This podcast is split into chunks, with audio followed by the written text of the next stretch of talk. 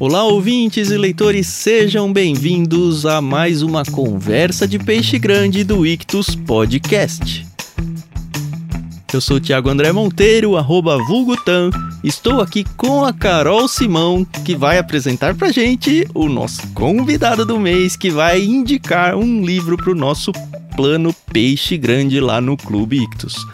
Tudo bem com você, Carol? Tudo bem, Thiago. Oi, pessoal. Aqui é a Carol Simão e, nossa, vai ser um prazer conversar com esse peixe grande. Eu tava muito ansiosa quando ele aceitou o convite. Eu falei, Thiago, vamos, vamos lá, vamos, não, não importa o horário, não importa o dia, a gente tem que conversar com ele, porque, nossa, ele tem um testemunho de vida, assim, fantástico, ele vai ter a oportunidade de falar com a gente. Só tenho que agradecer a Deus e a ele pela oportunidade. E quem é ele, Carol? Quem é ele? Quem é ele? Ele é o marido da Isabela, o pai da Antonella, que é a coisinha mais linda desse universo. ele é o nosso querido pastor Isaac Sixo. É Sixo, né? Isso mesmo? Sixo. Sixo. Ele é pastor, professor, é leitor, obviamente, isso aí pesa bastante. Bastante. Só tem um pecado aqui, pastor, que é São Paulino. Mas tudo bem. Sou- É, sou São Paulino. Ninguém é perfeito, né? Ah, temos um trio paulista interessante aqui, né? Pois é. Mas, mas, assim, eu sou um São Paulino, mas assim, eu já fui mais religioso em termos da minha São Paulinice, né? Mas agora eu já tô bem pouco religioso, que hoje em dia torcer pro São É Paulo é sofrer pelo São né? Paulo, né? Então, enfim, tô, na- tô É. nessa fase, assim. Minha, minha religiosidade com o São Eu só tô nas nuvens aqui. tricolor. É. Você é corintiano? Eu sou Ah, não, você é palmeirense. palmeirense, você é palmeirense. Corintiano é palmeirense. Carol. Mas é legal, porque aí não rola briga, né? Três diferentes. Isso aí. Gente, prazer estar com vocês. Ah, quero agradecer o convite. Ah, eu realmente fiquei surpreso. Para mim, eu acho que eu só tô aqui por causa desse negócio de peixe grande, né? Por causa do meu peso, ou o peso da minha altura. Visto que eu tenho 1,91m de altura, Olha. então eles falaram assim: olha, eu que eu, acho que. É, aí eles falaram assim: é o peixe grande, tá aí. Então é só por causa disso, gente. É 127 quilos e, e 1,91m de altura, tá? Então essa é a razão pela qual eu estou aqui participando desse programa hoje. Quem dera, quem dera. A gente, na verdade, eu conheço um amigo meu, é muito amigo de um membro da sua igreja que ficou assim: Nossa, eh, vocês vão entrevistar o pastor? Ah, não acredito que não sei o quê. blá, blá." Eu falei: É, é pra você ver, né? Aí o que acontece? Eu começo a ficar nervosa, entendeu? Eu- Imagina, eu- pelo amor de Deus. A eu, eu quero fazer mal, bonito. né? É, faço mal. É isso. É, eu acho que assim, é, é aquela coisa de querer fazer bonito, né? Então, primeiro é pra honra e pra glória de Deus. E a gente quer fazer bonito aqui pro pessoal também ter aí uma, um bate-papo de qualidade, né? E, e ser agradável pra todos nós. Uhum. Mas antes da gente entrar na conversa, porque vai ser muito bom, eu tenho certeza. A gente Hum. tem que ter a nossa brincadeira, o dicionário, que o Tam vai explicar pra gente e já vai jogar a bola aí de quem é quem. Olha, Carol, faz tanto tempo que a gente não brinca de dicionário que eu nem lembrava mais. Mas você que é o nosso ouvinte assíduo aí sabe da nossa brincadeira do dicionário que é muito simples.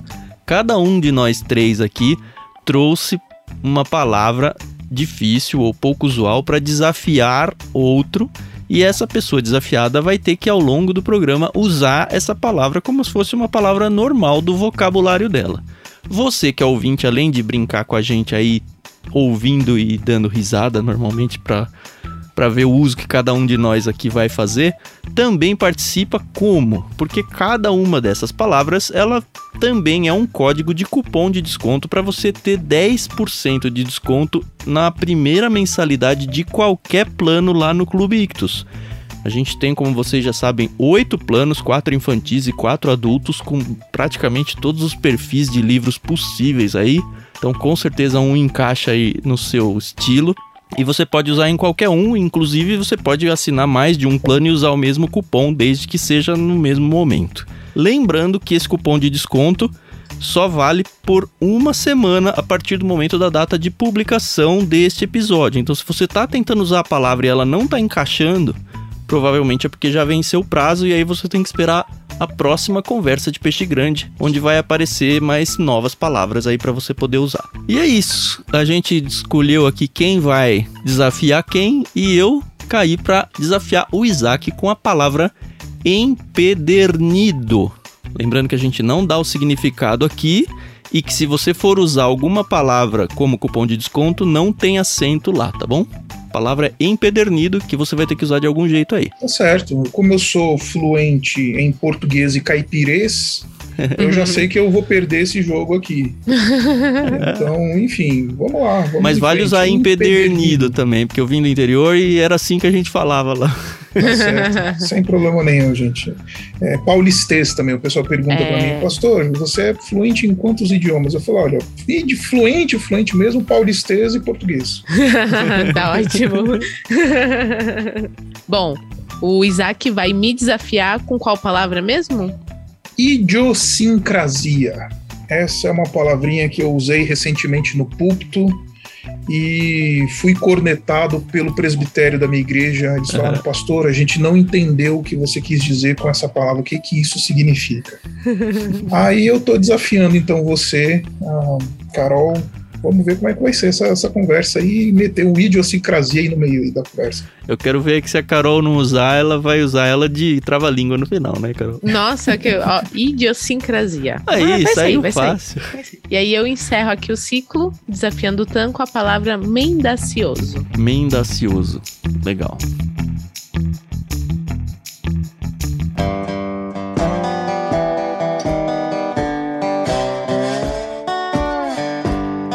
Muito bem. Pastor Isaac, a gente já sabe que você é pastor, a gente já sabe que você tem uma filha linda, mas a gente queria uhum. que você se apresentasse para quem não conhece ainda e está ouvindo pela primeira vez a sua voz aqui no podcast. Conta um pouco quem é o pastor Isaac, de onde veio, como surgiu, como caiu Uau. nesse negócio de pastorado aí, né? Atan, eu sou filho de pastor. A minha família é cristã. Ah, cresci ah, num ambiente ah, cristão embora o lado da minha mãe ele tenha um braço judaico, né? Uhum. Sixu aí, é os judeus sefarades e tudo mais. Uhum. Eu cresci num ambiente bastante cristão, cristianizado. Meu pai era pastor, minha mãe é uma educadora cristã, jornalista, que serviu muito no mundo editorial também. Por isso, desde muito cedo, fui instruído a ler e tudo mais, incentivado em leitura e etc e tal, e devo bastante essa, essa minha vida de leitura hoje à influência da minha mãe, que, enfim, me influenciou bastante nisso. Daqui a pouquinho eu conto um pouquinho mais a história. Uhum. Então, assim, eu não tenho um testemunho, uma história extraordinária, assim, nada. Eu, um garoto que cresceu na igreja, ah, o interessante é que aos 17 anos, se você me perguntasse ah, ah, se eu gostaria de ser pastor como meu pai, eu diria absolutamente jamais. Né? Uhum. Deus me livre e guarde. Eu vi por toda a minha vida o quão é difícil a vida pastoral. Só que interessante, né? Deus ele é perito em fazer coisas, em contrariar os nossos planos e contrariar a gente até com requintes de crueldade e de ironia, né? Porque no final das contas eu acabei me tornando um pastor. Ah, é uma história longa esse, esse, meu processo de chamado, de vocação, mas essencialmente eu tive uma experiência com Deus quando estava com tudo certo para estudar engenharia aqui em São Bernardo do Campo, no ABC Paulista tive uma experiência com Deus, entendi que era de fato a vontade de Deus eu ir estudar no seminário, ir para o seminário e não fazer engenharia. Fui para o seminário aos 17 anos de idade e apoio comecei pais, a minha carreira é, com apoio dos pais e tudo.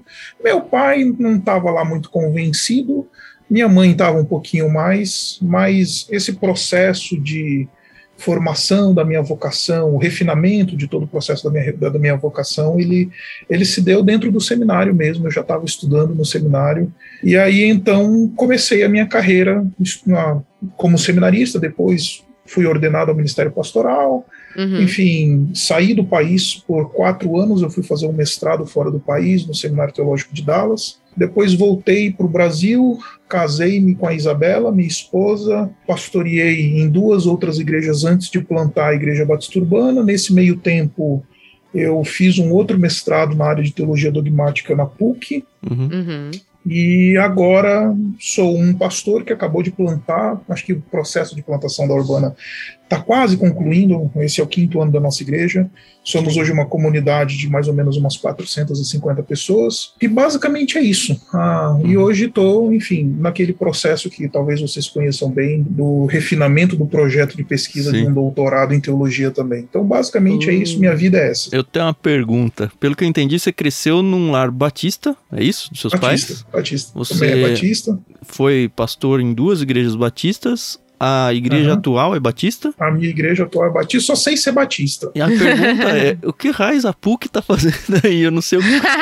é... Eu tô falando isso assim, antes das pessoas me julgarem por isso. Eu sou uhum. formado em seminário também, batista uhum. também. Eu tive colegas que foram estudar no Mackenzie, que é presbiteriano, tive colegas que fizeram pós na PUC, mas sempre foi aquela coisa, poxa, tanto pro Mackenzie, por ser presbiteriano, acho que pra PUC até um pouco mais, por ser católico, né? Uhum. Se é que tem, a gente não, não tem ideia. Tem algum tipo de distanciamento ou de incômodo, tanto da sua parte em relação à faculdade, quanto o contrário? Ou ela já se tornou praticamente uma faculdade secular, apesar do PUC, do C do PUC? Não, é uma faculdade confessional católica, especialmente a faculdade de teologia, a pontifícia, né? Uma, uma uhum. universidade pontifícia, né? Uhum. Ah, então, ela, ela é confessional católica, para você lecionar lá só sendo católico, para você ser alguém que, enfim, está dentro da, da, da, academia como um docente e tudo mais, precisa fazer parte, da, da, membro da Igreja Católica e etc tal. Na verdade, a minha história com a PUC, ela se deu de maneira muito interessante.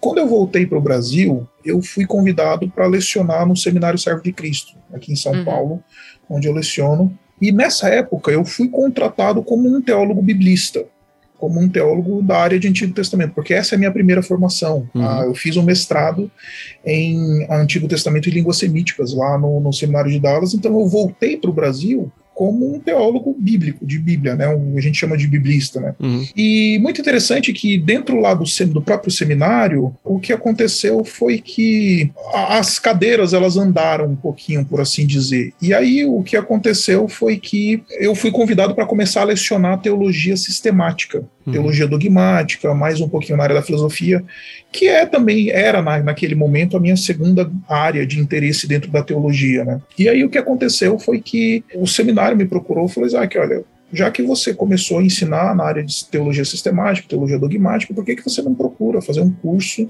ah, e ter uma formação e etc? E aí eu falei, olha, beleza. E aí eu comecei a procurar. Nessa época, era completamente fora de qualquer possibilidade de eu sair novamente do Brasil para fazer um outro curso fora do Brasil, como fiz o outro.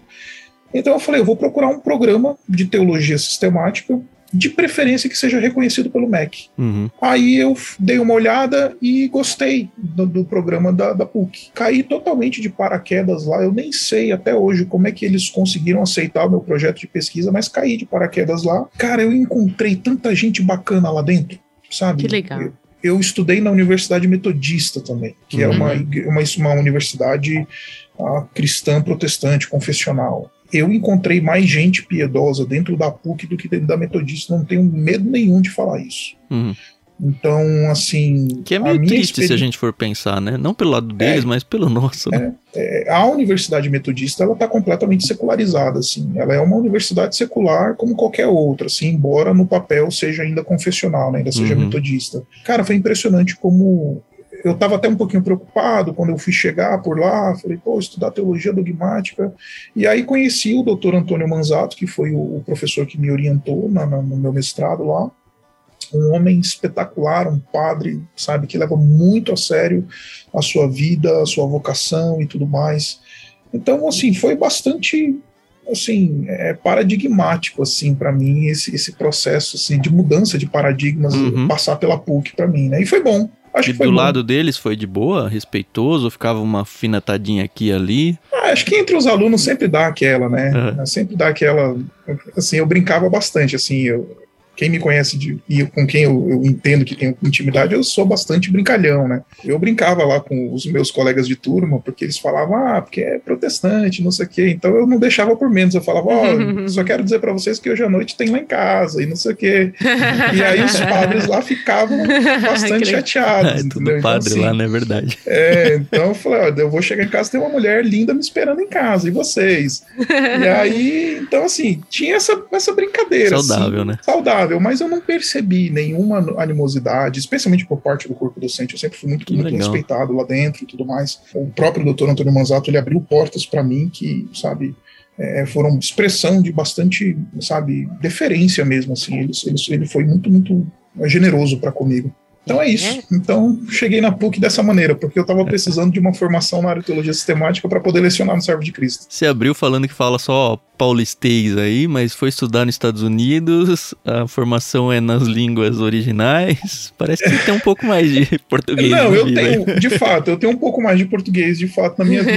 É que assim, o meu inglês já está bastante enferrujado, né? Assim, especialmente em termos de francês, eu leio, entendo. Meu, quatro anos vivendo nos Estados Unidos, de fato, meu inglês ele é quase que um segundo idioma mesmo. Uhum. É que ele está meio enferrujado. Recentemente a gente recebeu uma pessoa na igreja que é, vinha do Texas, esposa, esposa de um rapaz que está morando lá nos Estados Unidos. Uhum. E aí eu tentei sabe, retomar o inglês, voltar a pensar em inglês, né? Nossa, foi difícil com essa moça. Eu falei, nossa, eu tô bem enferrujado com o meu inglês. Mas leio, entendo tudo perfeitamente, assisto TV com inglês sem Se problema vira nenhum. Na boa.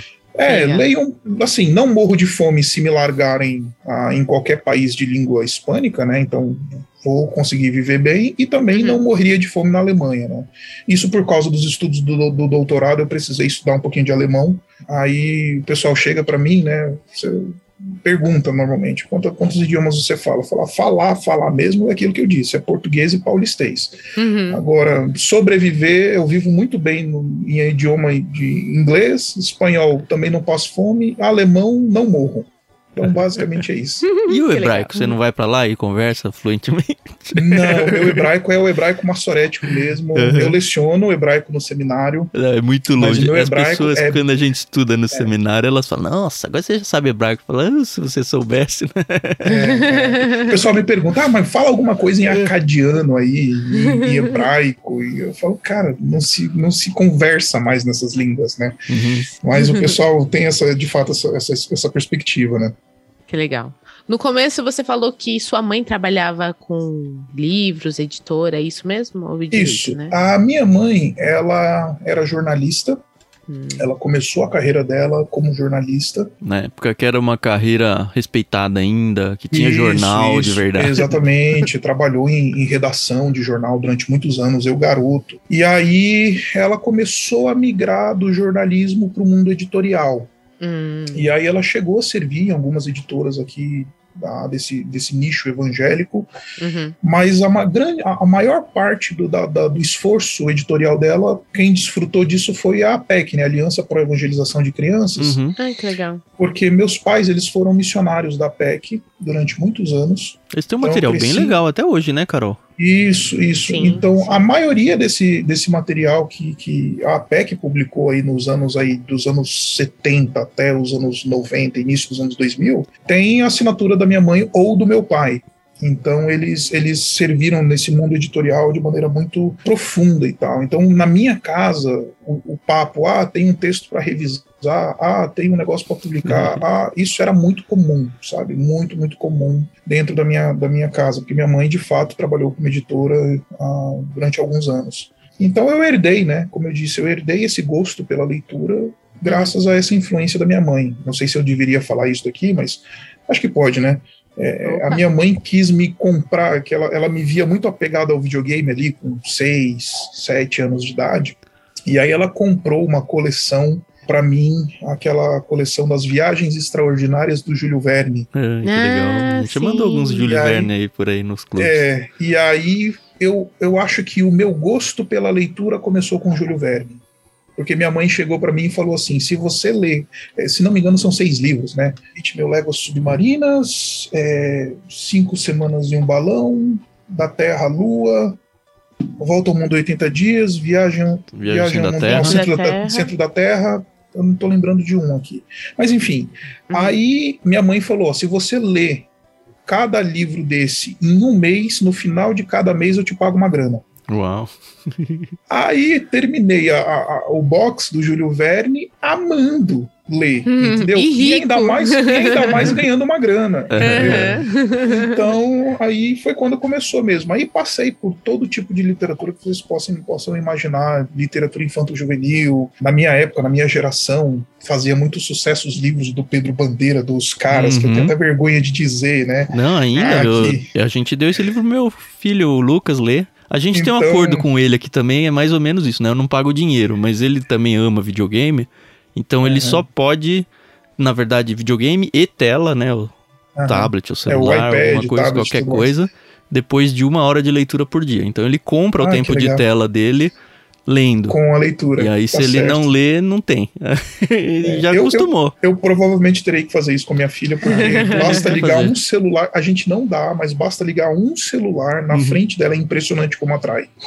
Não, é então, é eu, certamente, eu certamente eu vou ter que fazer isso com a minha filha também. Ela tá com quantos anos? Ela tá com 10 meses. É, ah, 10, ela é bem novinha, Nossa, bem, bem pequenininha. 10 meses. Então, enfim, aí passei pelo Doyle para ler as aventuras de Sherlock Holmes, aí uhum. li muita coisa, até que cheguei a, no Tolkien, né? Que é o, talvez ah. assim, da literatura, por assim dizer, secular, né? Não gosto muito dessa distinção, distinção secular e, e sagrado, mas, enfim, a, é o meu herói a Tolkien junto com Dostoiévski hoje. Dostoiévski eu conheci já estava no seminário, então são os meus dois heróis assim da literatura, a Tolkien e Dostoiévski. Aí conheci o Tolkien, minha mãe. Eu lembro que ela Tolkien me deu. Tolkien é o Senhor dos Anéis exclusivamente Senhor ou não Anéis, necessariamente? É, é, de maneira geral, né? Uhum. Silmarillion, Hobbit, Sim. O Senhor dos Anéis inteiro, Os Contos Inacabados, todas essas obras eu, eu, eu li. Uhum. Mas eu preciso dizer isso porque normalmente o pessoal acha que eu comecei a ler Senhor dos Anéis por causa dos filmes, é. mas foi bem antes, uhum. porque minha mãe era uma grande fã do Tolkien. Que e aí eu era bem adolescente na época, devia ter uns 13 anos de idade, minha mãe botou o livro do Tolkien na minha mão, era o Senhor dos Anéis, né, já era o, o volume único. O volume único, ela falou assim, ó, lê esse negócio aqui. Porque ela me viu lendo as Crônicas de Nárnia e eu li numa sentada, né? Uhum. E aí ela falou, você vai gostar mais desse daqui do que do Crônicas de Nárnia, se eu te conheço. Aí ela me, apresentou, me introduziu ao mundo do Tolkien. Aí eu comecei a ler, devorei. Quando estourou o, os filmes aí, a fama, os, os, Oscars né, que tiveram e tudo mais, uhum. aí foi quando parece que eu falava, né? Não, mas eu gosto de Tolkien, Tolkien é super legal, é super bacana e etc. E eu falava, mas já li o livro. O pessoal falava que eu era metido, assim, ah, você é metido, você não sei o quê. não, mas eu, sério, eu já li. Minha mãe já tinha me falado sobre esse Tolkien já há muito tempo atrás. Então, assim, minha vida com, com literatura, ela sempre aconteceu, né? Obviamente, depois dos anos do seminário, eu acabei indo mais para esse mundo da, da, leitura mais técnica, filosófica, teológica uhum. e tudo mais. Uhum. Mas sempre amei ler, sabe, romance, sabe, novela coisas, eh, ficção, todo tipo de ficção. Então, assim, sempre fui muito habituado nessa, nesse, nesse mundo da literatura. Ô, Carol, você viu Oi. como o Isaac é mendacioso, né? Abriu falando que não era peixe grande. pois é. Mas é, olha, é isso que eu falo, né? Que o verdadeiro peixe grande, ele não se acha peixe, peixe grande. Mas conforme a gente vai conversando aqui, a gente tem que bater o carimbo ali de peixe grande, porque realmente é isso, entendeu? É, é isso. O que é muito legal de ver, Isaac, é você ter vivido uma experiência dentro de casa com os uhum. seus pais. Foi o que? Década Cristãos. de 90, é isso? Foi final, início da, final da década de 80 início da é, década de 90. Numa época em que assim, eu tô, tô, tomando como base a minha experiência de cristianismo da época. Uhum. Eu cresci também dentro da década de 80, 90, uhum. num berço batista era aquele negócio de secular e sagrado, super é. dividido. Uhum. Até hoje, hoje em dia, a gente ainda pega pessoas falando: não, imagina, você vai ler Tolkien, esse negócio de monstro, sabe? É um negócio é. que dá, é. dá até um arrepio na minha espinha de falar isso. E a gente tá com o clube, assim, há um bom tempo tentando quebrar essa barreira, que mas legal. é legal ver que tem experiências de pais naquela época cristãos. Uhum. Que, assim, não só cristão, né? Seu pai como pastor, incentivando uhum. seus filhos dentro das igrejas, olha, leiam livros fora do cristianismo, porque isso é importante. Exatamente. É, meu pai, ele quis me empurrar. Meu pai, ele era o mais do, dos clássicos. Eu lembro do meu pai falando muito de eu ler John Milton, sabe assim? Uhum. É, Paraíso Perdido. Mundo né? Perdido, é, Mundo Perdido e tudo, uma Paraíso Perdido. É, meu pai era mais dos clássicos. E eu não gostava muito. Eu, eu fui começar a ler os clássicos mesmo mais velho. Uhum. É, mas ele me empurrava até os clássicos. Ele falava: você tem que ler, sabe, a Ilíada, você tem que ler Dante, você tem que ler clássicos e não sei o quê. E eu não gostava ah, República de Platão. Não, não quero ler isso daí, não. Ah, me dá é idade livros. também, né? É, talvez. É, é, que meu pai já queria me empurrar a goela abaixo uma série de, de leituras que hoje eu, eu, julgo que realmente eu não tinha idade para ler, uhum. talvez nem aproveitaria se tivesse lido. Graças a Deus, eu acho que eu fui privilegiado nesse sentido, porque eu acabei desfrutando da uma boa influência né, dos meus pais. Agora, uma coisa que é engraçada é que na mesma medida que os meus pais. Isso, isso daí, eu não sei se eu deveria usar essa, essa, expressão aqui no lugar da Carol, mas é uma idiosincrasia dos meus pais. Uhum. É, não valeu, hein, Chico? Chico é nosso editor, não valeu, não põe a estrelinha, não. então, eles tinham bastante abertura em termos de literatura, mas, por exemplo, música. Cara, eu lembro que eu gostava de bandas de rock e tudo mais, isso era um negócio que pegava em casa. Então, Eles não gostavam que você gostasse, é isso? É, é, por exemplo, eu era baterista na igreja, né? Uhum, é. é especialmente a partir ali dos 13 anos de idade, foi quando eu comecei a estudar a bateria para valer. E aí eu queria ouvir música rock and roll, sabe, banda tipo Dream Theater, outras bandas e tal. E minha mãe ficava: "Não, você não pode ficar ouvindo isso e tudo mais". e era interessante que a, a contra-argumentação era justamente essa. Eu falei: "Mas peraí, você quer que eu leia Tolkien, mas não deixa eu assim, não deixa eu ver". Eu lembro que eu cheguei com um DVD uma vez de um show do Dream Theater em casa, super empolgado, porque aqueles DVDs assim meio meio não não cristãos, né? Aquele DVD que você compra 10 conto no na, na, na feirinha. E aí cheguei com o DVD felizão. Nossa, mãe, um show espetacular. Aí falei com o baterista, o Mike Portnoy, não sei o que, parará, parará. Aí botei o show pra tocar minha mãe. Desliga esse negócio, isso daí não é música de Deus. Você podia ter falado assim, mãe, ou é o Dream Theater ou é o Axé, que era da época. É, é também, era o pagode. Não, na verdade era o pagode, na Já... época era o pagode. Já é. Então, enfim, basicamente era isso, gente. Eu não quero ficar me delongando, tomando mais o tempo.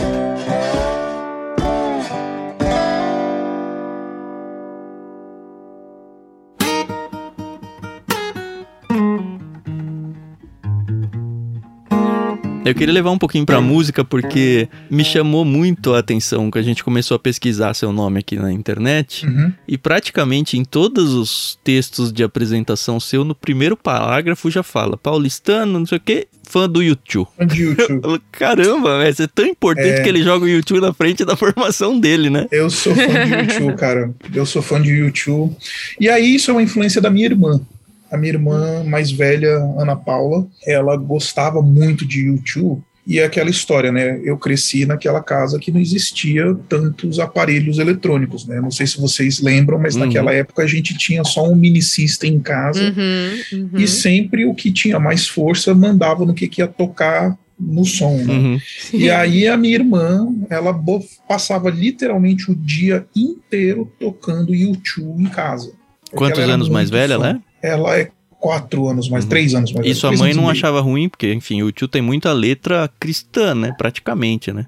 É, não era aqueles rock louco que eu queria ouvir. Então é, é, um rock mais, mais comedido, né? E aí ficava tocando YouTube o dia inteiro em casa, a ponto de eu, de eu, sabe, me tornar um fã, assim, de falar, pô, essa música é boa e tudo mais. E tive a minha primeira experiência de poder ir assistir um, um show do show, YouTube. Eu fiquei maluco com isso. Eu falei, gente, isso é espetacular. Era aquela turnê da 360, né? Do YouTube ah, 360, sim. turnê, que é aquela aranhona enorme, assim, que eles vieram para São Paulo. Mais. Uhum. Então eu assisti essa turnê e aí, pronto, aí nunca mais abri o coração para nenhum outro tipo de música, né? nenhuma banda. Eu gosto de outras bandas assim, eu ouço bastante assim, até por influência de outras pessoas, mas se alguém chega para mim e pergunta, Isaac, o que que tem baixado no teu Spotify? A discografia completa do YouTube tá lá. Sim. O que, que, que eu que fiz legal. no download? A discografia completa do YouTube, isso tem. E é interessante que é aquele choque que muitas pessoas têm quando descobrem que o Bono, né? Ele é tem. ativista cristão e tal, né? Exatamente. É, exatamente, exatamente. É, eu lembro que quando saiu aquela entrevista dele com o Dr. Eugene Peterson, a, não sei se vocês chegaram a ver, o não, Eugene não Peterson entrevistou o Bono.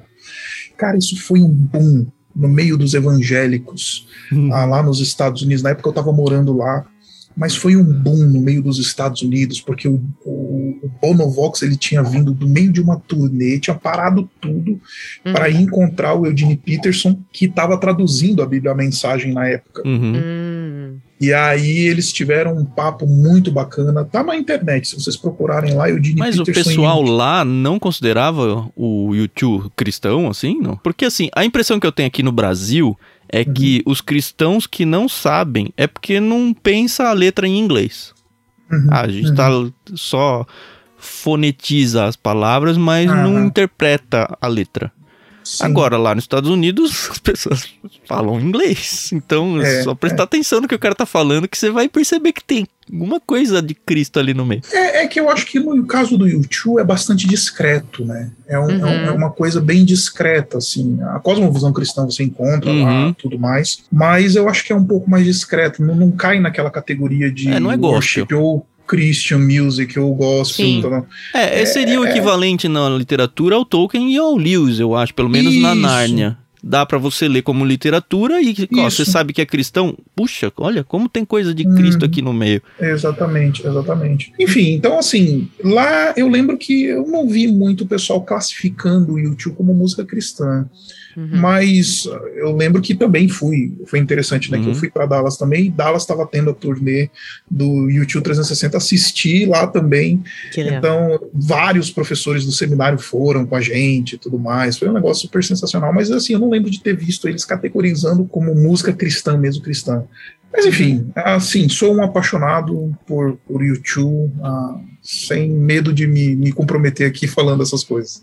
A gente Ah, entrevistou num outro programa aqui no Ictus Podcast um cara que tem um outro podcast que fica a dica aí pra você que não conhece, tá- que tá ouvindo aí, e de repente o Isaac também não conhece.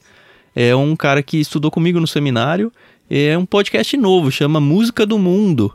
Onde eles pegam pra cada episódio uma música secular e aí eles conversam sobre a letra tentando trazer princípios cristãos. É mais ou Legal. menos o que a gente faz com o Peixe Grande aqui. A gente faz no livro, ele faz na música, né? Fica aí, né? Uhum. Fica de dica aí. Música Que do legal. Mundo, um nome bem legal, inclusive. Bom, então a paixão pela leitura, ela surgiu aí com a, com a sua mãe. Uhum, Obviamente que, pelo que você falou, o seu pai também teve uma influência muito grande. sim, sim. Mas, assim, os livros, eles eram uma, assim, uma constante na sua vida? Ou tinha aquela época que, ah, eu quero ler, e aí eu leio, leio, leio, leio, leio? Não, agora eu tô cansado, quero Ouvir curtir mais... é, o YouTube ou o São Paulo. É que normalmente eu leio ouvindo YouTube, né? Então eu junto as duas Nossa, você consegue ler com Isso barulho, sim é meu? uma idiosincrasia. Isso é. É, isso é. Nossa, você tem Ah. um filho falando no outro quarto, eu já me desconcentro a leitura já. É, não, eu consigo, consigo ler. Eu prefiro, assim, eu sei que isso vai soar tão, enfim, mala. Eu, eu não gosto de ficar falando essas coisas. Mas eu gosto de música clássica para estudar. Eu Ah, também. De novo, por causa da influência da minha mãe. Minha mãe, ela era uma, legal. uma aficionada por Tchaikovsky. Pra você ter uma ideia, a gente tinha lá aquele, aqueles bolachões, os Uhum. LPs em casa Sim, e tudo sim. mais. Também a gente tocava, minha mãe deixava tocando sempre muita música clássica em casa. Então, eu acho que acabou virando alguma chave no meu cérebro que, para estudo, especialmente quando eu tenho que escrever, produzir, tem que sair de dentro de mim, aí eu tô na música clássica. Mas quando eu tô lendo, tá entrando, aí eu normalmente tô no YouTube, tô numa Adele, eu gosto muito de Adele, é, tô ouvindo, é, tô ouvindo bom. umas coisas assim, sabe, mais populares, menos Uhum. clássicos comum. Mas para produzir, eu querendo ou não, tô lá ligado. Eu tenho até uma playlist minha mesmo no Que Spotify. legal. Eu queria ser Eu assim. não deixo minha esposa, minha esposa é, deletar, porque senão ela vai ter briga, entendeu? Boa, boa. Eu lembrei agora de uma, uma experiência pessoal. Outro dia eu tava dirigindo e peguei. Eu tenho uma irmã gêmea e Uhum. peguei ela, a gente tava indo pra algum lugar. E eu, eu, eu sempre deixo na, no- na Rádio Cultura. Eu Uhum. gosto muito de música clássica. Eu estudei piano clássico, então, assim, Legal. é muito natural pra mim ficar ali ouvindo. E ela olhou assim pra mim e ela, faz favor, faz favor, tem outras pessoas aqui no carro, né? Vamos trocar, colocar uma coisa mais animada e tal. Aí nem eu saio com a porque- família, eu ponho na cultura e fala, ih, mas música de velho, É, música de velho. de vez em quando eu preciso, né? De vez em quando a gente precisa, né? E aí a gente ficou sabendo, pastor, que você passou por uma situação muito difícil agora, né, durante a pandemia. É, acabou contraindo a Covid e, e, na verdade eu conheci a, a- eu vou falar o senhor só para contextualizar aqui através do testemunho de quando é, você foi desentubado e- Ah, legal. É, foi um ano bem difícil nesse sentido.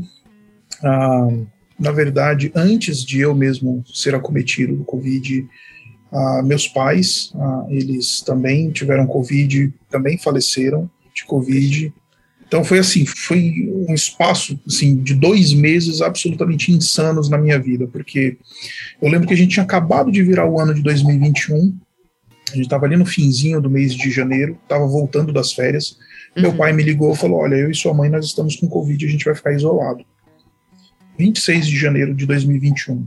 5 de fevereiro, eles foram internados e ficaram pouco tempo já foram entubados. Dia 9 de, de fevereiro faleceu a minha mãe. Aí minha esposa já estava no nono mês de gravidez. Dia 16 de fevereiro nasceu a Antonella, minha filha. Uau. Então, olha, olha, olha de novo. 26 intenso, de janeiro, a notícia que eles estavam com Covid. Aí, 9 de fevereiro, minha mãe faleceu. 16 de fevereiro, a, nasceu a minha filha, no meio desse caos. Dia 21 de fevereiro faleceu meu pai. Puxa vida. Aí, cinco dias depois que meu pai tinha falecido, eu comecei a ter os sintomas de Covid. Aí o que, que aconteceu? Eu comecei a ter Covid, dia 26 de fevereiro, 5 de março fui internado, 8 de março fui entubado, dia 25 de março fui estubado. Então, assim, foram dias insanos, absolutamente insanos, de, de coisas, assim, terríveis acontecendo. Eu não sei dizer, assim, honestamente, o que, que aconteceu. Eu acho uhum. que eu uhum. não consegui discernir totalmente tudo isso. Uh, acredite, eu recebi até convite para escrever sobre essa experiência, mas eu declinei porque eu falei, eu ainda não consegui discernir isso. Baixou a poeira, né? Ainda não consegui entender, sabe, tudo. Como não, é que a Isabela tem... lidou com isso, hein? Ela chegou a pegar a Covid, ela pegou, na verdade, mais de uma vez que ela é médica. Hum. Então, ah. então, naquele processo, não somente dentro do, do, ambiente hospitalar e tudo mais, depois, quando eu peguei Covid, logo em seguida ela também teve uma segunda, um segundo episódio de Covid. Para ela foi insano, porque o pessoal Mãe. me perguntou, pastor, como é que foi? Falei, olha, não fui no terceiro céu, eu não fui ver uma entidade celestial, eu estava dormindo, uhum. sabe, enquanto eu estava entubado. Uhum. Agora, quem estava acordado, no caso minha esposa, que estava sabe, passando por tudo isso. Então, para ela, de fato, o tranco foi mais duro uhum. que para mim. Obviamente, a questão da, da, sabe, da luta pela vida, que é literalmente uma luta pela vida, a questão de você ser entubado, você, ser, você acordar, né, no caso, 17 dias depois, e ter essa experiência de falar, gente, eu quase morri, né, sabe, alguma coisa do tipo. Todo uhum. o processo de reabilitação ele é muito custoso, mas quem sofreu mesmo, assim, sofreu, sofreu mesmo, foi minha esposa. Isso não tenho dúvidas disso. Eu acho que eu sofri antes com o falecimento dos meus pais, uhum. o processo de não conseguir nem sequer discernir o luto, né? Porque foi uma pancada atrás da outra, nem tive tempo para ter luto. De repente, o médico entra na minha sala, entra na, na UTI onde eu estava e fala assim: olha, se eu não te entubar essa noite, você não acorda amanhã de manhã. Então eu vou te entubar. E aí eu lembro que eu virei para ele e perguntei e falei assim: "Doutor, eu sou doutorando em teologia, mas ninguém nunca me ensinou a morrer. Me dá 20 minutos aí para eu aprender a morrer". Foi o que eu falei para ele. Eu preciso de 20 minutos. OK, você quer me entubar?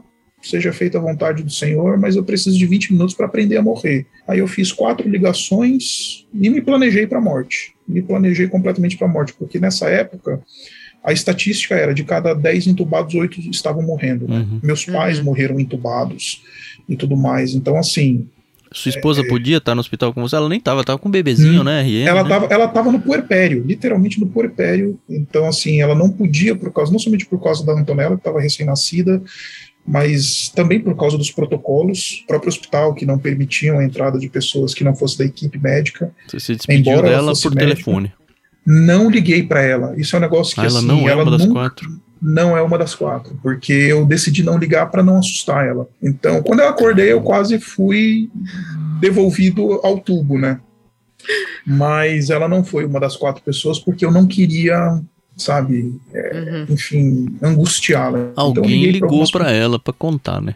Ah, sim, eu sabia que os médicos, e eu acho que ela já sabia, porque como médica, né, ela, uhum. ela sabia bem qual era o quadro clínico, eu já estava com mais de 85% de capacidade pulmonar comprometida na época, então ela sabia que era muito grave o negócio. Eu decidi não ligar para ela para não, não ter aquela ligação muito emotiva, que eu sabia uhum. que ia chorar, eu sabia que ia ser ruim para mim também, e eu estava muito debilitado, sabe, eu quase não conseguia falar, então eu fiz algumas ligações, liguei, sabe, com um pastor aqui da igreja, liguei, sabe, para outras pessoas, para articular e aprender a morrer, ó, a senha está em tal lugar, o seguro de vida está em tal lugar, e façam isso, a igreja vocês vão conduzir assim, assim, assado.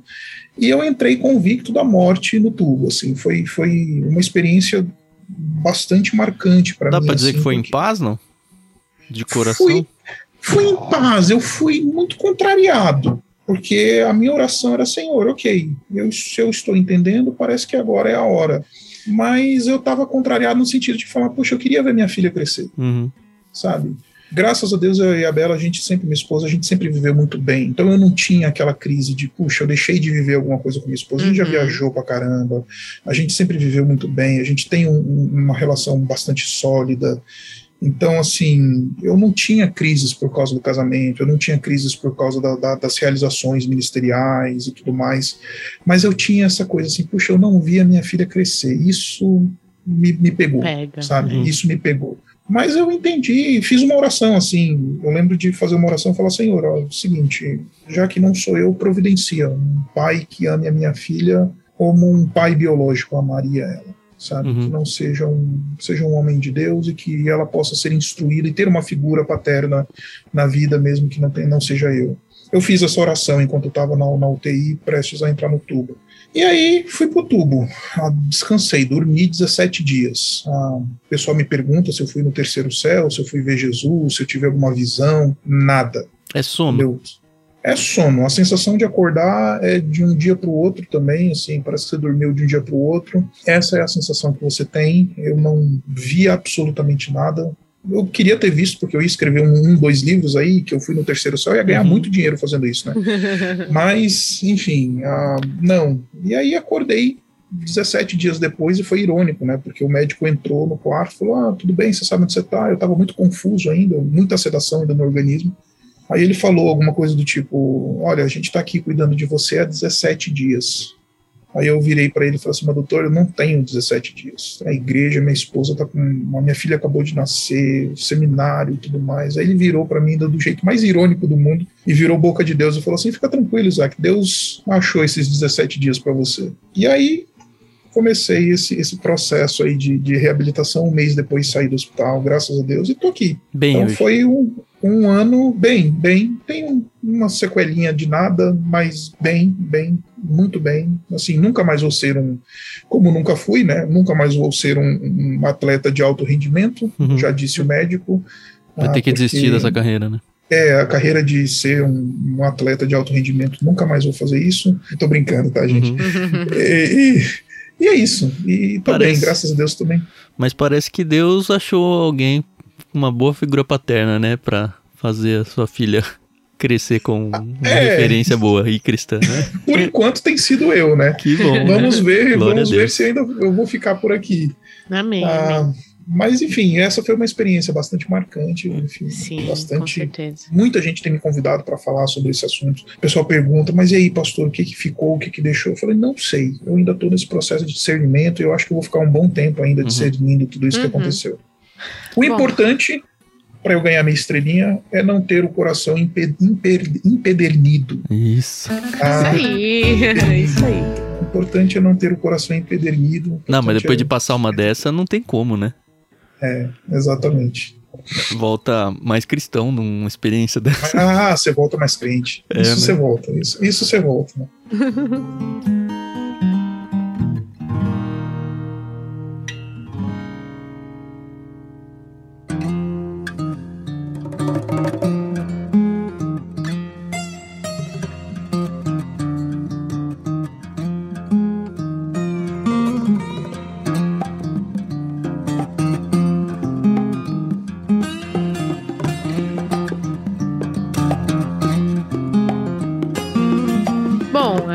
gente pode começar a é, entrar na famosa lista, né? Eu fiquei sabendo Uau. aí que, que o senhor gosta muito, que você gosta muito de, de Agostinho, Gosto. gosto. É meu favorito. né?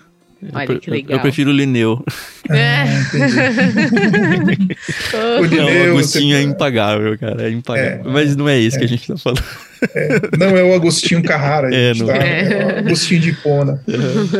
Sim, o Agostinho ele é, ele é o, o meu grande herói ah, teológico, sem dúvida. Ah, Uhum. Eu não me considero um expert no pensamento e na, na, vida e obra de Agostinho, mas eu acho que tudo que já chegou na minha frente eu já li do Agostinho. As duas maiores ah, obras é a Confissões e o Cidade de Deus, né?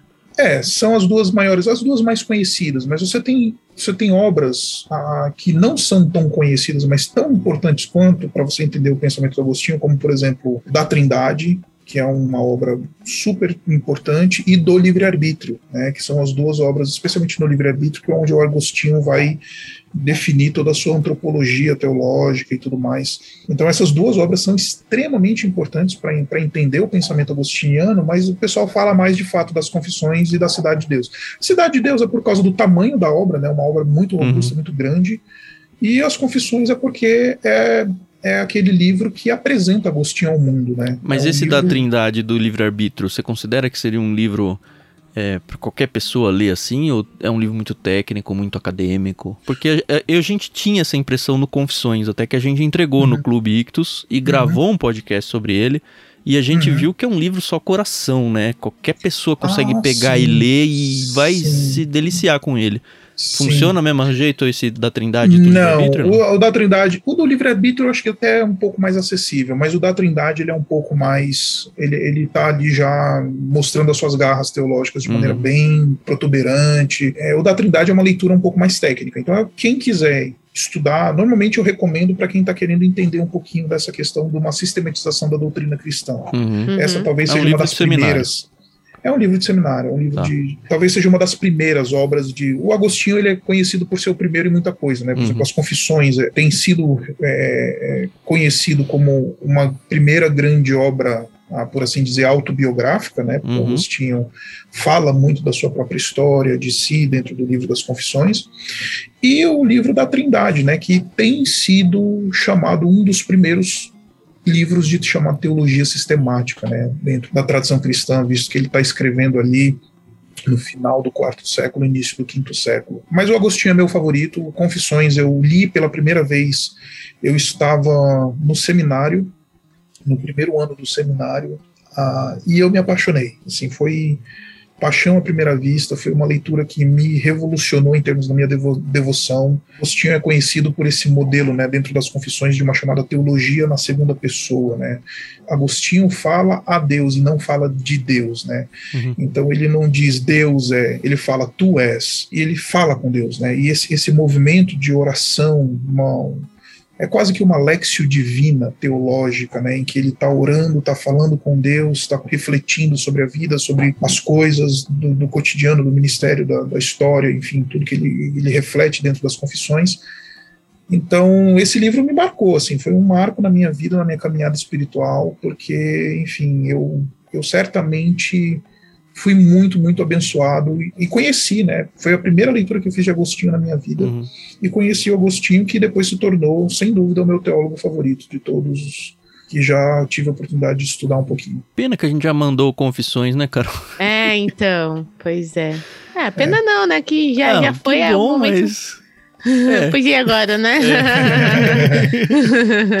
então fica a recomendação aí pro pessoal. Que não, para quem tá ouvindo e não leu e não era assinante, é. Vai atrás. É, Confissões de Agostinho, favor, eu, eu acho que é um dos livros que você tem que ler. Todo cristão tem que é. ler esse livro. Bom, a minha lista, gente, eu acho que é uma lista muito clássica, né? Por exemplo, John Bunyan ou Peregrino também é um uhum. outro livro que, sabe, todo cristão precisa ler na sua vida uhum. antes de, de encontrar. O Jonas Madureira fala, né? Antes de passar desta vida para outra, né? Então, enfim, é, o que eu diria é isso. Eu diria que o Peregrino é um excelente livro que você pode ter um, uma bela de uma, de uma jornada espiritual nesse livro. Eu gosto muito dos livros do Dostoiévski. Inclusive, eu vim aqui muito para recomendar os livros do Dostoiévski, porque, Oba. infelizmente, no Brasil, ele é muito pouco conhecido pelo mundo evangélico. Uhum. Ainda, eu conheço, ainda. É, a gente está ajudando a quebrar esse paradigma.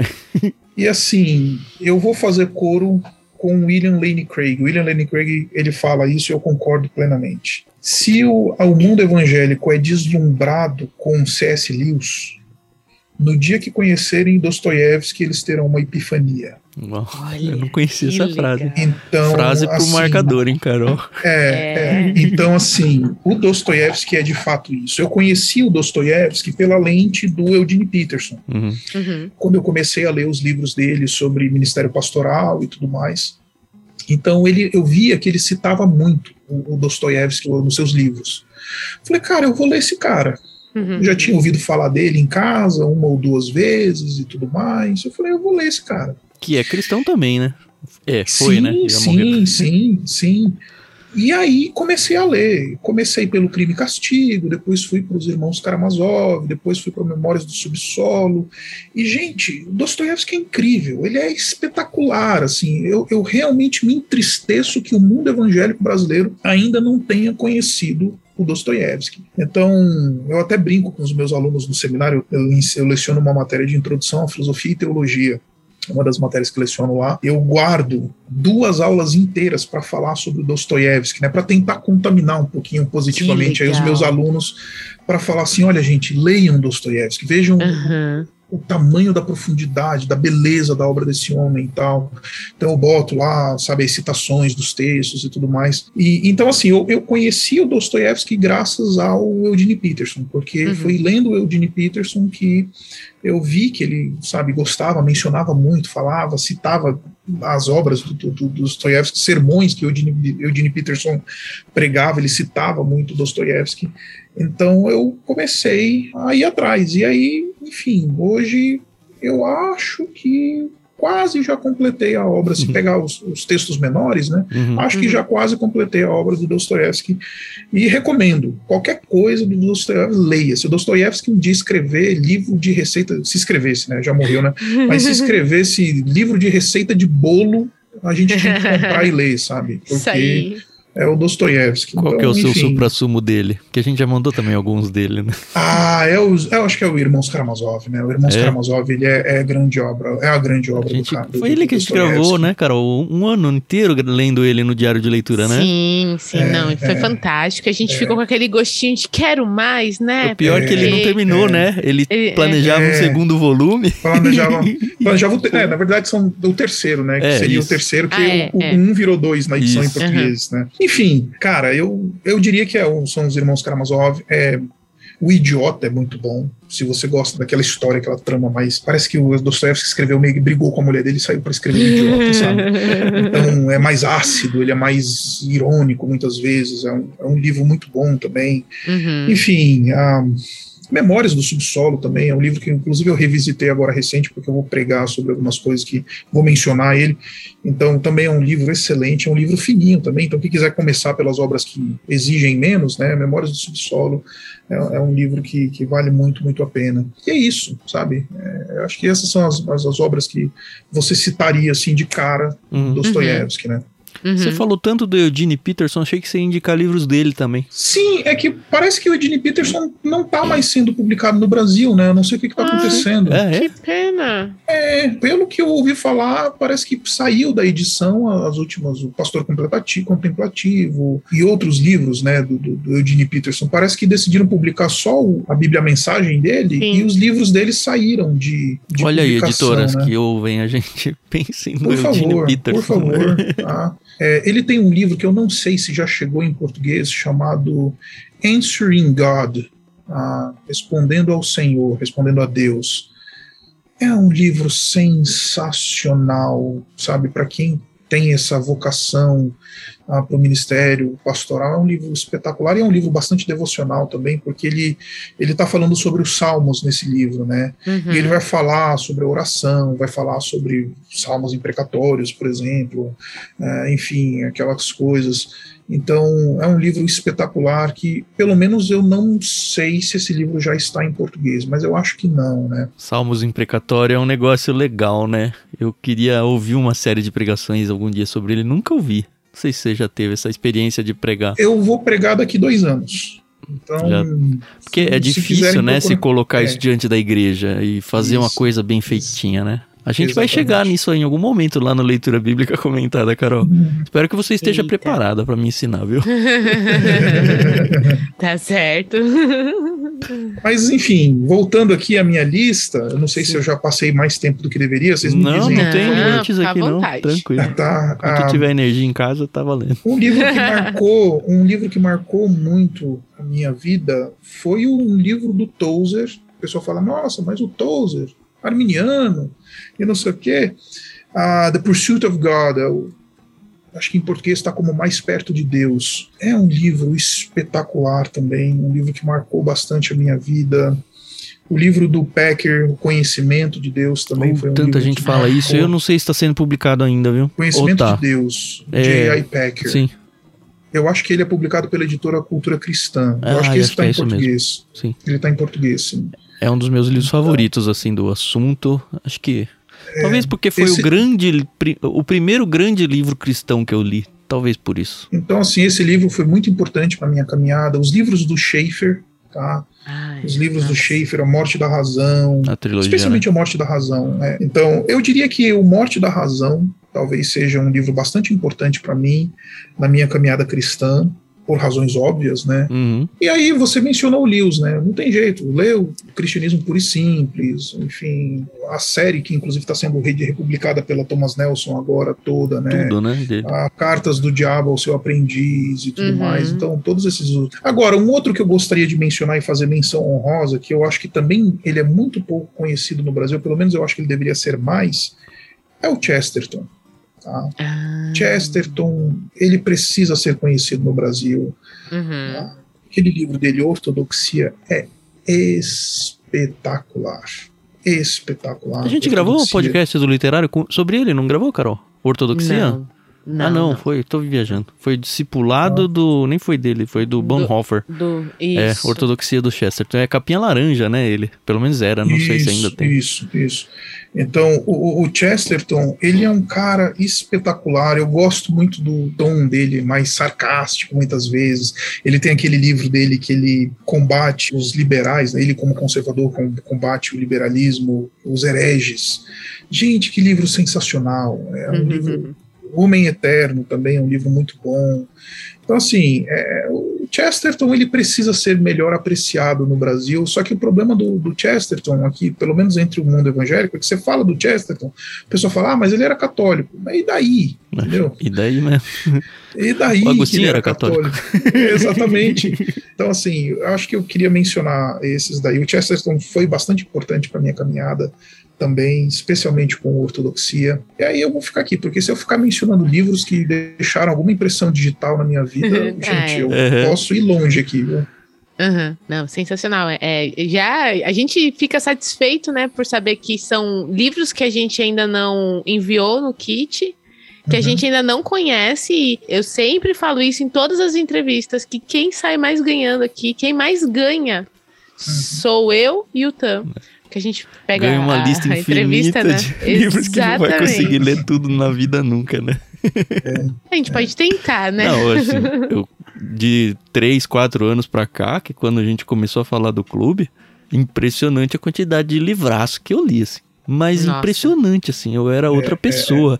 E é tão legal a gente poder dar essa oportunidade. E eu não tô nem falando a oportunidade, ah, não, seja assinante do clube. Óbvio que a gente quer que você assine, enfim, uhum, isso também é uma uhum. empresa. Mas, assina aí, gente. É, Vai, então... assina aí o negócio, gente. Só nada, o fato né? da Custa gente assim. divulgar no podcast uma lista de livros dessa e, sei lá, daqui 10 anos você rememora esse negócio e fala: Olha, eu não li Chesterton até hoje. Quantos anos que eu já ouvi falar aí, o Isaac falou e eu não li. Acha uhum. numa livraria aí perdido, pega, lê. E eu tô feliz porque a gente conseguiu levar o Chesterton pra algum lugar, sabe? E, e gente, é aquela história: se os pastores brasileiros eles pudessem ler o Chesterton e o Dostoiévski, o mundo evangélico seria outro, seria outro. Você ah, consegue perceber que a sua membresia, você que é pastor de igreja local, tem desenvolvido esse hábito de leitura ou é muito pouco? É que assim, eu acho que a audiência que hoje compõe a, a Urbana, a minha igreja, é uma audiência que, como eu sou um professor de teologia, é, eu tenho muita gente que faz teologia, muito técnico na minha audiência muita gente técnica. Isso não quer dizer que não tenha pessoas assim que não estejam orbitando no mundo da teologia, claro que tem, uhum. é, mas eu acho que a urbana talvez, eu não quero soar pedante ou arrogante aqui de maneira nenhuma, mas talvez a Urbana esteja um pouquinho fora da curva nesse sentido, porque como a nossa audiência é muito técnica, Sim. não somente dentro da, da, técnica na área da teologia, mas fora, tem professores, uhum. sabe, universitários uhum. é, e tudo mais. Então o pessoal lê bastante mesmo, assim. A gente tem um programa de ensino, graças a Deus, bastante forte, assim, nesse sentido, bem frequentado, com leituras bastante aprofundadas, etc. Inclusive estamos pensando na possibilidade de um clube de livro para dentro da igreja e tudo Oi, mais. Lembra do Ictus, a gente tem então, parceria então, com igrejas também. Aí, ó, tá vendo? A gente pode sentar e conversar sem problema nenhum. Uhum. Aliás, que se legal. você ouvinte aí tá no líder ou pastor de alguma igreja, procura a gente se você tem interesse Exatamente. em fazer alguma coisa assim, tá? Uma coisa que me entristece nas igrejas, eu não sei se você sofre isso, e se falou, ah, o pessoal aí da minha igreja é mais técnico. É assim, já me incomoda bastante tempo, mas agora que a gente acabou de virar o ano e as pessoas costumam apostar a lista de livros que eu li no ano passado, tem um monte de gente que fazendo uhum. isso agora. Uhum. E normalmente a gente segue canais cristãos, né? É assim, eu fico um misto de emoções, porque ao mesmo tempo que eu fico feliz porque a pessoa leu bastante, eu percebo que ela leu bastante do mesmo tudo dentro de livros cristãos, assim, sabe? Eu falo isso porque eu vivi muito tempo. Na época do seminário eu só lia isso. Até que um dia a Renata, minha esposa, falou: pô, mas você é muito monoassunto, Tiago. Uhum, você precisa uhum. abrir um pouco. E eu gostava de ler antes outras coisas. Uhum. Eu falei, por que eu parei? Não devia ter parado. E aí eu voltei, a gente criou o clube, estamos tentando fazer essa mistura de secular e, e cristão. Mas assim, me entristece ver uma lista de pessoas lendo 20, 30, 40 livros no ano e não uhum. tem nenhum livro que é um Dostoiévski. Não tem, Nada, não tem uma coisa, coisa secular, né? É, não então, tem... não é porque é secular que é ruim. Pelo Exatamente. contrário, tem muito secular muito bom. A gente passou uma lista enorme. Aí o Isaac mostrou quanto que ele já se aproveitou com isso tudo. Isso me incomoda porque, assim, se a gente começar, Tan, pela literatura brasileira, você chegar para o pessoal perguntar, oh, você já leu Memórias Póstumas de Brás Cubas? O pessoal não vai saber. O Dom, Dom Casmurro, Leu no é ensino médio pro vestibular, é, quando muito. Nem leu, é. E nem leu, pegou aquele, é. aquele resuminho na né? internet, sabe? Sem falar dos grandes clássicos, por exemplo, Os Miseráveis, de Vitor Hugo, uhum. sabe? É, Guerra e Paz, do Tolstói. Sabe, a falando de alguém podia ler seja... um livro desses por ano, porque é um é, tijolão, sabe? Mais é, um, é, guarda um é. espacinho para ele, né? Falando de alguém de língua portuguesa que fala, ah, você só fala dos, dos são, não são de língua portuguesa, que sejam Lusíadas, do Camões, sabe? Uhum. Luiz de Camões, leia, por favor. E, e, de novo, é aquela história, o Emílio, pastor reverendo lá da Igreja Presbiteriana, Emílio Garófalo Neto, Uhum. Inclusive é uma pessoa que vocês têm que trazer aqui para esse, esse podcast. Estamos na luta, hein? Estamos na luta. Ah, então eu vou falar bem de vocês para ele e aí, Boa. enfim. E ele, ele defende muito isso, que o cristão precisa ler ficção, que o cristão precisa Sim. ler literatura, sabe? É, eu lembro que recentemente, ano passado, uma pré-adolescente, me perguntou um livro que ela queria ler, uma menina super, sabe, madura até para a idade dela, ela perguntou, uhum. pastor, o que, que você me recomenda ler? Ela devia ter uns 12, 13 anos, eu falei assim, leia O Pequeno Príncipe. Falei para ela, leia O Pequeno lindo, Príncipe, né? sabe? Ela, mas pastor, eu quero literatura evangélica. Eu falei, não, não, vai ler O Pequeno Príncipe, falei para ela, né? Isso aí. Recentemente falei para o filho de um dos líderes da minha igreja, para ele ler o Meu Pé de Laranja Lima. Ah, nossa, esse livro é livraço, é livro, livraço, livraço. Eu lembro que eu li esse livro quando eu estava, sei lá, lá pela sétima, oitava série da, da escola. Eu lembro de ler e chorar. E eu falei para um Fê, né, que é o filho de um líder da minha igreja. Eu falei, Fê, lê esse livro, você vai gostar. Aí ele, tá bom, pastor. E ficou surpreso, porque eu não disse para ele ler Confissões de Agostinho, uhum. ou ler C.S. Uhum. Lewis, ou ler um, um cristão, sabe?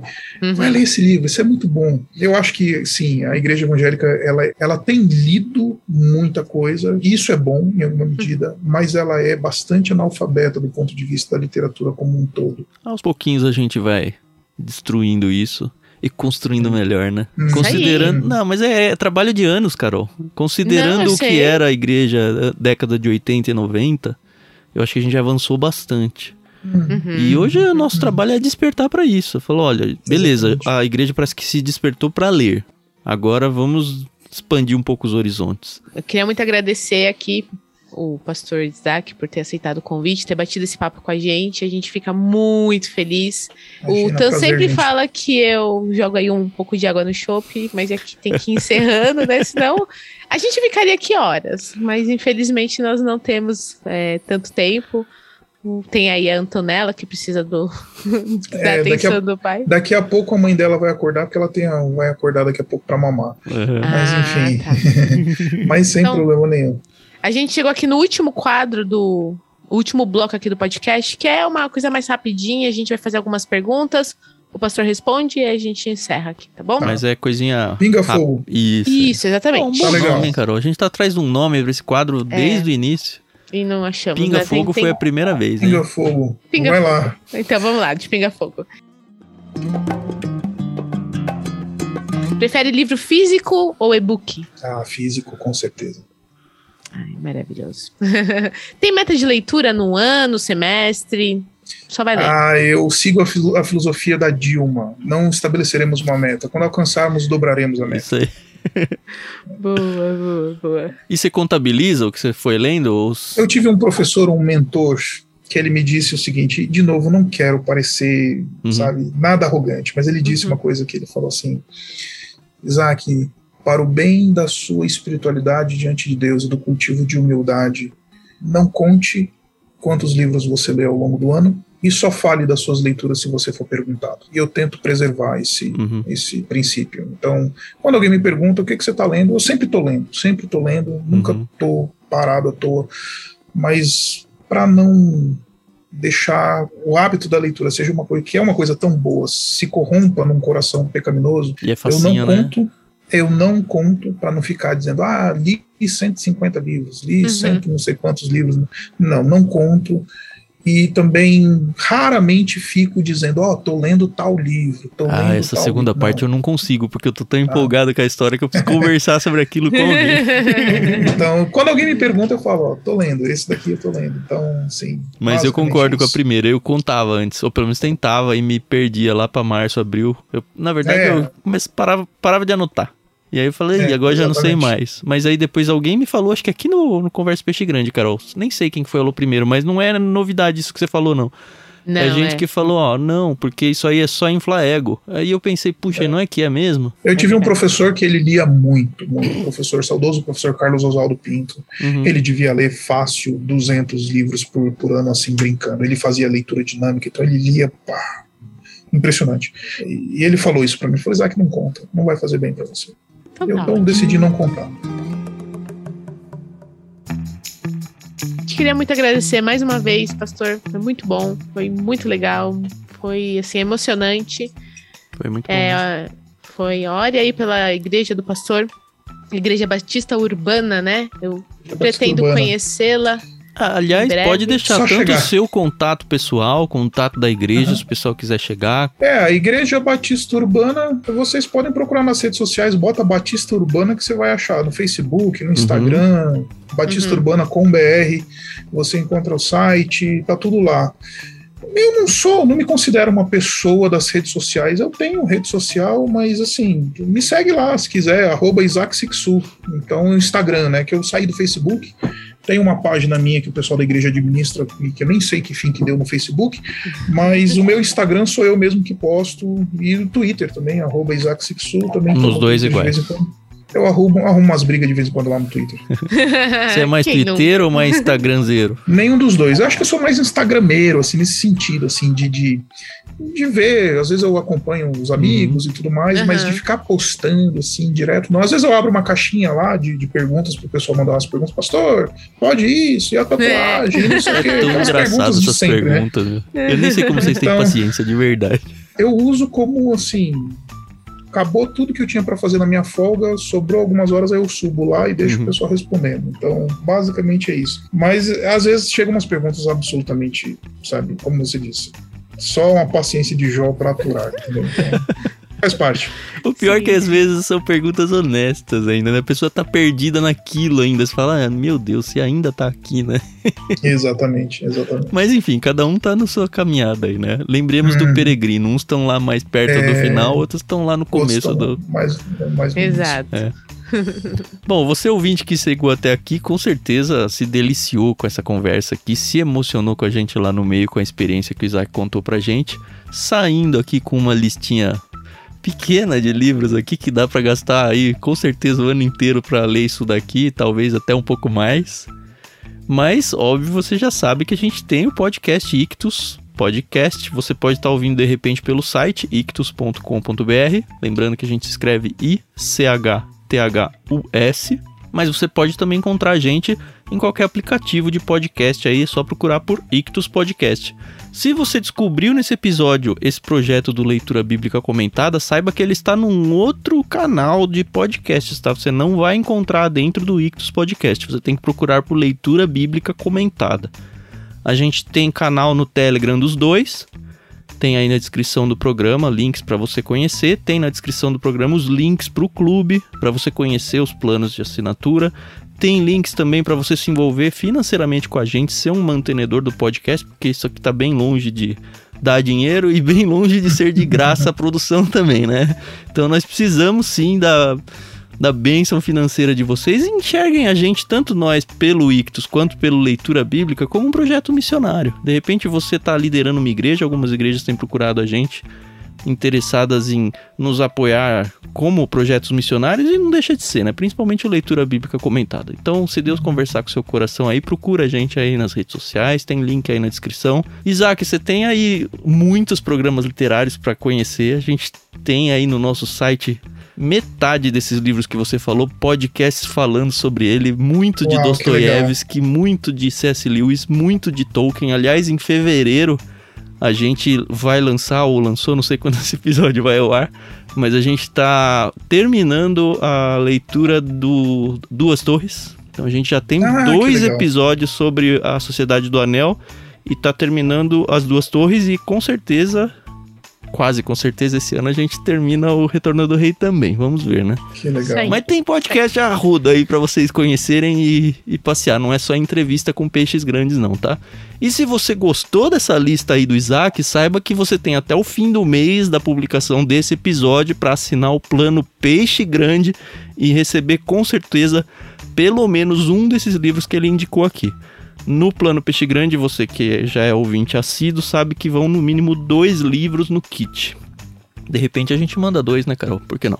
Duas Opa. indicações. Beleza, foi um prazerzaço conversar com vocês, Isaac. Eu não te conhecia pessoalmente. Obrigado, gente. Foi um prazer. Assim, comunicação plena entre nós. Espero que muito em breve a gente possa aí conhecer lá a Batista Urbana também e trocar umas figurinhas maior. Vai ser um prazer ter vocês lá com a gente. Quero deixar o meu abraço também para os nossos ouvintes, dizer que, enfim, para mim foi muito legal. Eu gosto muito de conversar sobre leituras e as coisas que, enfim, estão me interpelando nesse, nesse mundo literário aí. Mas de qualquer jeito, foi uma honra. Quero agradecer o convite, de verdade. Ah, fiquei bem honrado pelo convite e espero que esse, esse podcast, em alguma medida, ele tenha abençoado o pessoal que está ouvindo a gente. É isso aí, pessoal. Muito obrigada. A gente se ouve aí no próximo episódio e Deus abençoe vocês. Até mais.